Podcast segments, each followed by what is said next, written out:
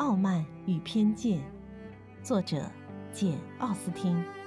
麦基和您一起品读经典。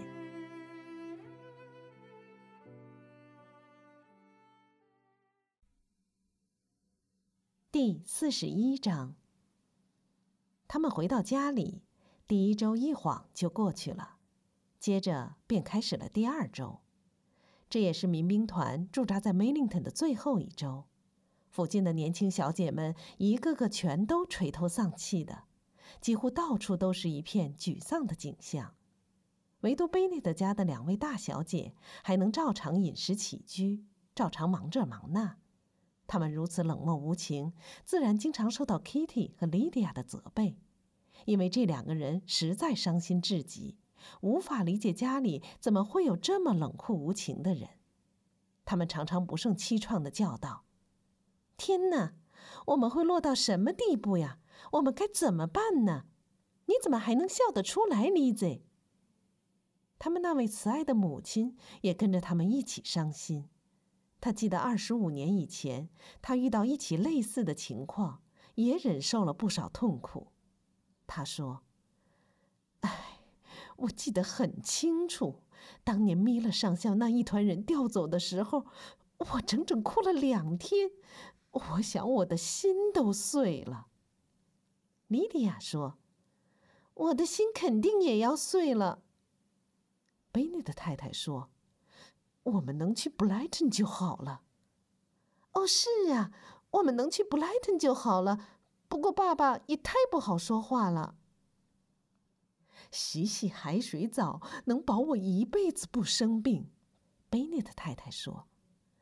Kitty 插了一句：“菲利普斯姨妈认为洗海水澡对我也大有好处的。”朗伯恩府上时时刻刻都可以听到这种长吁短叹。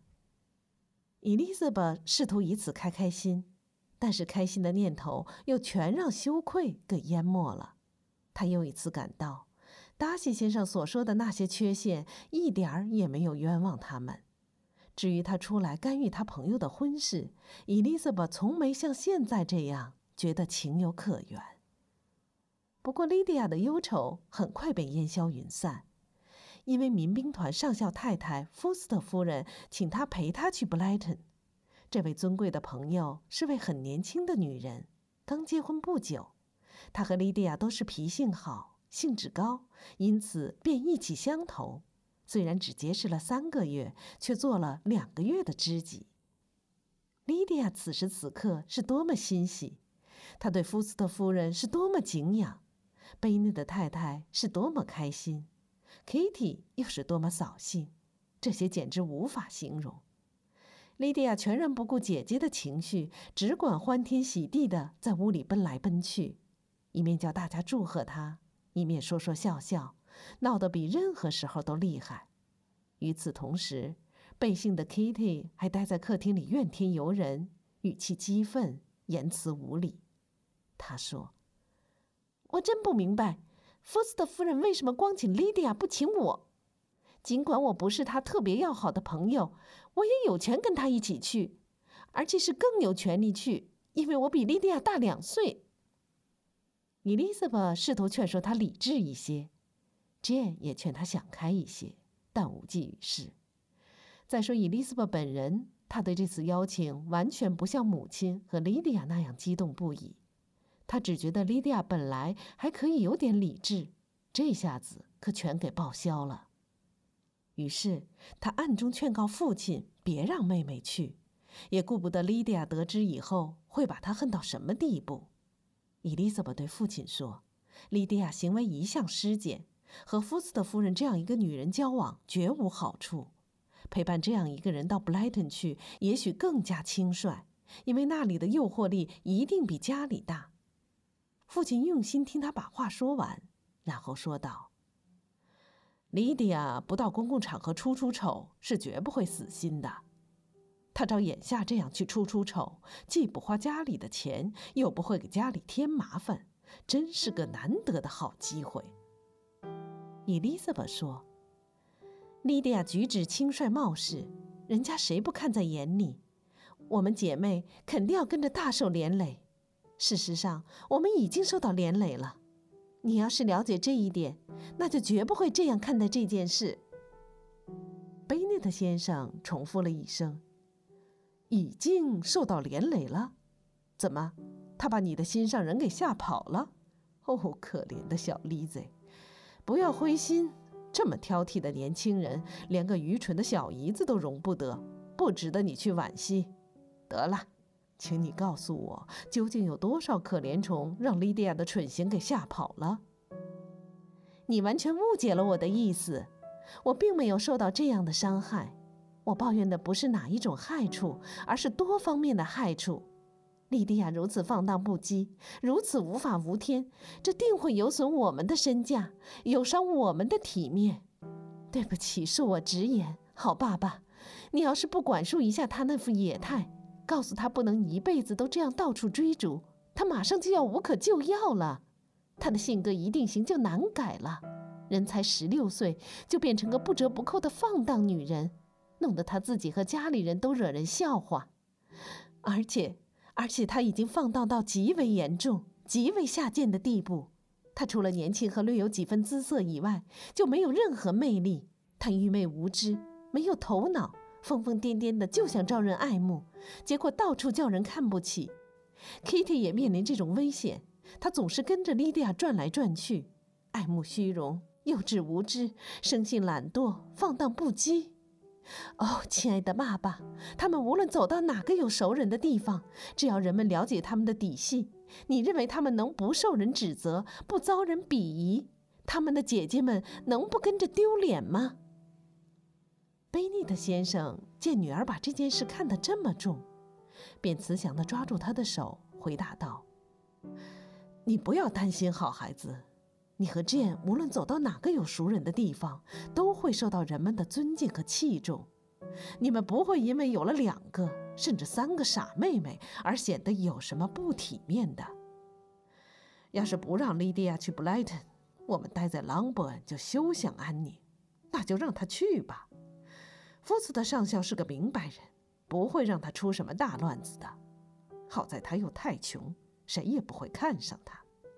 他到了布莱顿，不像在这里，即使做个粗俗的浪荡女人，也不会受人稀罕。军官们会找到更中意的女人，因此希望他到了那里之后能接受点教训，认清自己的无足轻重。不管怎么说，他要是变得更坏的话。那我们以后就把他一辈子关在家里。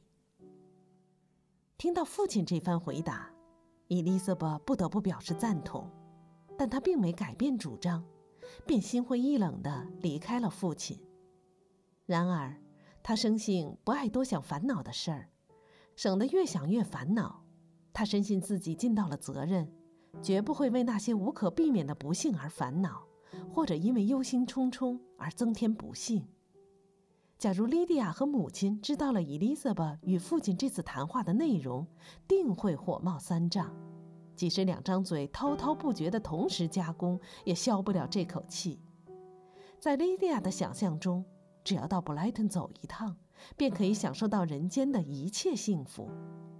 她幻想着，在这个热闹的海滨油漆地的条条街道上，到处都是军官。他幻想着几十名素不相识的军官在竞相对他大献殷勤，他幻想着蔚为壮观的营地，一排排帐篷齐楚而立，煞是悦目，里面挤满了欢乐的小伙子，身穿着光彩夺目的红制服。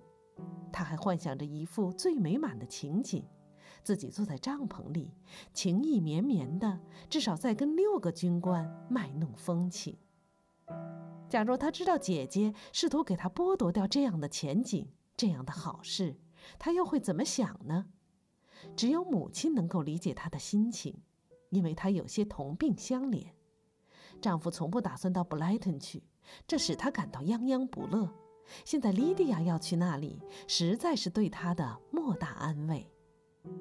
好在他们俩对这件事了无所知，直到莉迪亚离家那天。他们始终都是欢天喜地的。现在轮到伊丽莎白和威克姆先生最后一次见面了。伊丽莎白回来后经常和他见面，因此焦灼不安的心情早就消失了。特别是昔日情谊引起的焦灼不安，现在早已消失得无影无踪。他起初非常喜欢威克姆的文雅风度，现在却看出了这里面的娇柔造作、陈腔滥调，反而感到厌恶起来。另外，威克姆眼下对他的态度，也是造成伊丽莎白不快的一个新根源，因为威克姆很快表明了要跟他重温旧好的意思。殊不知，经过那番周折之后，这只会引起伊丽莎白生气。当他发觉向他献殷勤的竟是一个游手好闲的轻薄公子时，心里不免万念俱灰。他尽管一忍再忍，心里却情不自禁地在责骂威克姆，因为威克姆自以为无论多久，或是为何缘故没有向伊丽莎白献殷勤了。只要再与他重温旧情，便一定会满足伊丽莎白的虚荣，而博得伊丽莎白的欢心。民兵团离开梅林顿的头一天，他和另外几个军官到朗布尔来吃饭。伊丽莎白真不愿和和气气地与他分手，因此当他问起伊丽莎白在亨斯福德那段日子是怎么度过的时候，他提起菲兹威廉上校和达西先生都在 r 辛森逗留了三个星期，并且问他认识不认识菲兹威廉上校。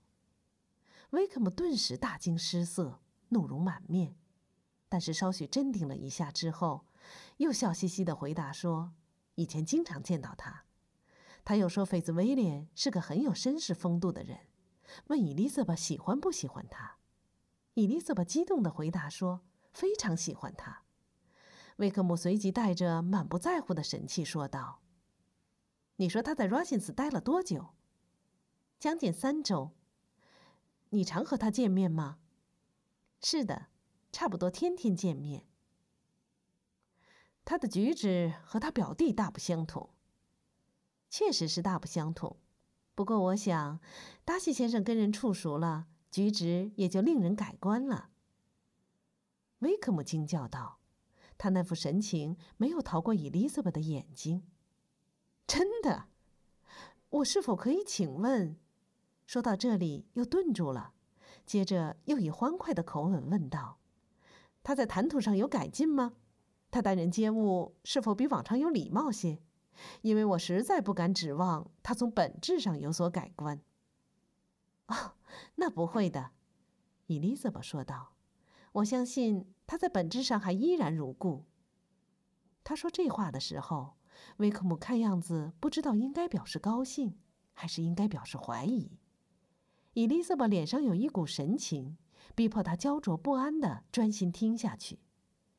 这时，伊丽莎白又接着说道：“我所谓达西先生跟人处熟了，举止也就令人改观了，并不是说他思想举止会不断改进。”而是说，你与他处得越熟，也就越了解他的性情。威克姆惊慌之中不由得涨红了脸，神情也十分不安。他沉默了一会儿，随即消除了窘迫，又把脸转向对方，用极其温和的口吻说道：“你很了解我对达西先生的看法，因此你也很容易领会。听说他也懂得装出一副举措相宜的样子。”我打心眼里感到高兴，他在这方面的傲慢，即使对他自己没什么裨益，对别人也许会有好处。因为有了这种傲慢，他的行为就不会像对我那么恶劣，害得我吃尽苦头。你想必是说他收敛了一些吧？我只怕这种收敛只是有意做给他姨妈看的，他就想让他姨妈赏识他、器重他。我知道他们一碰到一起，他总是战战兢兢的。这多半是想要促成他和德布尔小姐的婚事，他对这件事可真是看得很重啊。伊丽莎白听到这些话，忍不住笑了笑，不过她没有回答，只是微微点了点头。她看得出来，威克姆又想提起那个老问题，再诉一番苦，他可没兴致去迎合他了。这个晚上就这样过去了，威克姆表面上装得像往常一样高兴。但却不想去逢迎伊丽莎白。最后，两个人客客气气的分了手。也许双方都希望永远不要再见面了。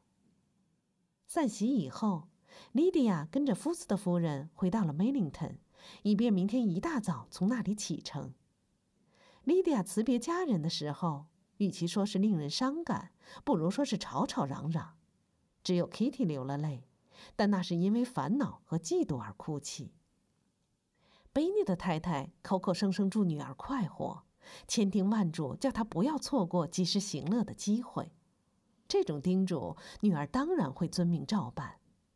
莉迪亚满面春风的大喊再会，姐姐们低声送别的话语，他听也没有听见。